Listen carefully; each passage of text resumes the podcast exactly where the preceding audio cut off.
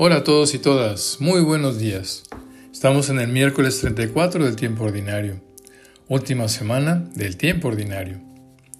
Continuamos escuchando el libro del Apocalipsis con sus figuras simbólicas y misteriosas. Dice la lectura de hoy, viene el cielo otra gran señal maravillosa. Eran siete ángeles portadores de las últimas siete plagas, con las cuales Dios pondrá fin a su cólera. En el versículo 6, un poco más adelante, dice que los ángeles estaban vestidos de lino puro resplandeciente, con cinturones de oro en torno al pecho, o sea que están vestidos con ornamentos sacerdotales. Son los ministros que transportan las últimas siete plagas con las cuales Dios pondrá fin a su cólera. Será el castigo para los seguidores del dragón, de Satanás. Una señal maravillosa.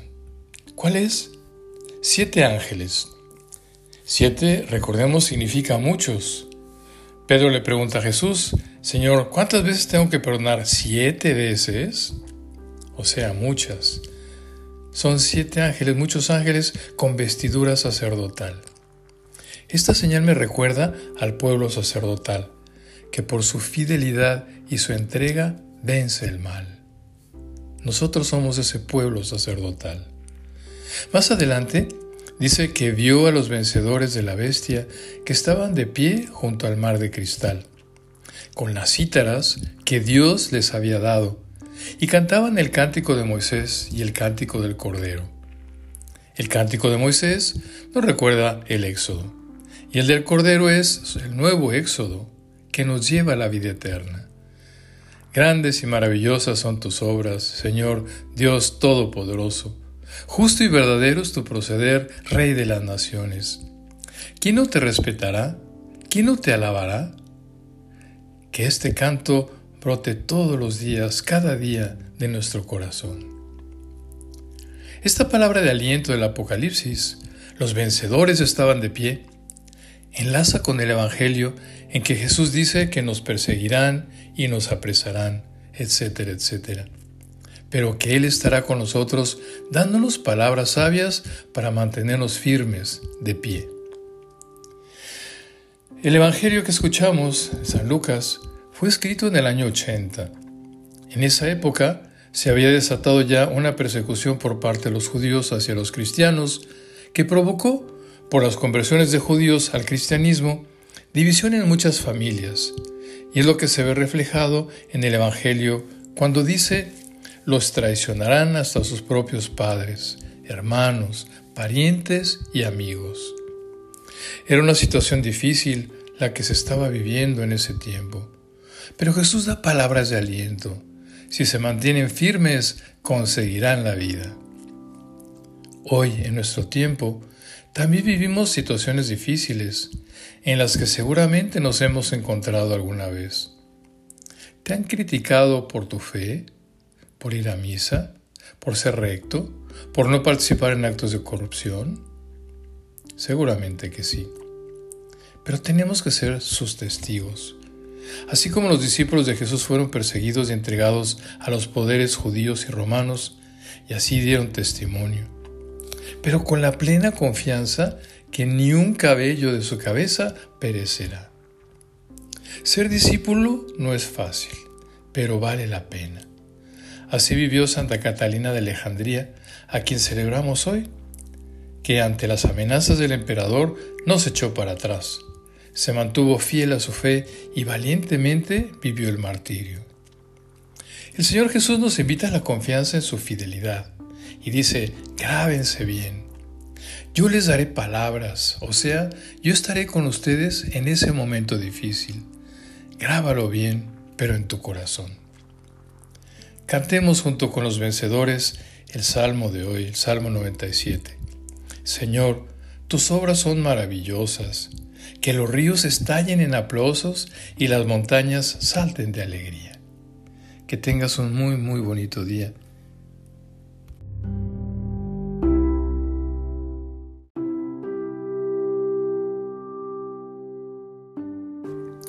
Hola a todos y todas, muy buenos días.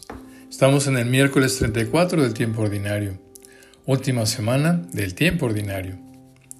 Continuamos escuchando el libro del Apocalipsis con sus figuras simbólicas y misteriosas. Dice la lectura de hoy, viene el cielo otra gran señal maravillosa. Eran siete ángeles portadores de las últimas siete plagas, con las cuales Dios pondrá fin a su cólera. En el versículo 6, un poco más adelante, dice que los ángeles estaban vestidos de lino puro resplandeciente, con cinturones de oro en torno al pecho, o sea que están vestidos con ornamentos sacerdotales. Son los ministros que transportan las últimas siete plagas con las cuales Dios pondrá fin a su cólera. Será el castigo para los seguidores del dragón de Satanás.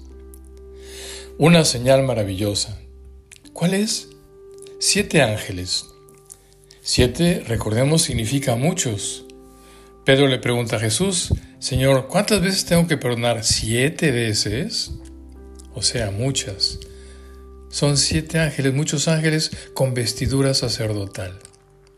Esta señal me recuerda al pueblo sacerdotal, que por su fidelidad y su entrega vence el mal. Nosotros somos ese pueblo sacerdotal.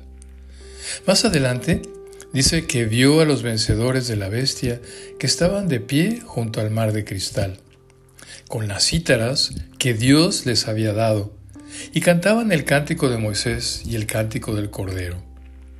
El cántico de Moisés nos recuerda el Éxodo, y el del Cordero es el nuevo Éxodo que nos lleva a la vida eterna. Grandes y maravillosas son tus obras, Señor Dios Todopoderoso. Justo y verdadero es tu proceder, Rey de las naciones. ¿Quién no te respetará? ¿Quién no te alabará? que este canto brote todos los días, cada día de nuestro corazón. Esta palabra de aliento del Apocalipsis, los vencedores estaban de pie, enlaza con el Evangelio en que Jesús dice que nos perseguirán y nos apresarán, etcétera, etcétera, pero que Él estará con nosotros dándonos palabras sabias para mantenernos firmes de pie. El Evangelio que escuchamos, San Lucas, fue escrito en el año 80. En esa época se había desatado ya una persecución por parte de los judíos hacia los cristianos que provocó, por las conversiones de judíos al cristianismo, división en muchas familias. Y es lo que se ve reflejado en el Evangelio cuando dice, los traicionarán hasta sus propios padres, hermanos, parientes y amigos. Era una situación difícil la que se estaba viviendo en ese tiempo. Pero Jesús da palabras de aliento. Si se mantienen firmes, conseguirán la vida. Hoy, en nuestro tiempo, también vivimos situaciones difíciles en las que seguramente nos hemos encontrado alguna vez. ¿Te han criticado por tu fe? ¿Por ir a misa? ¿Por ser recto? ¿Por no participar en actos de corrupción?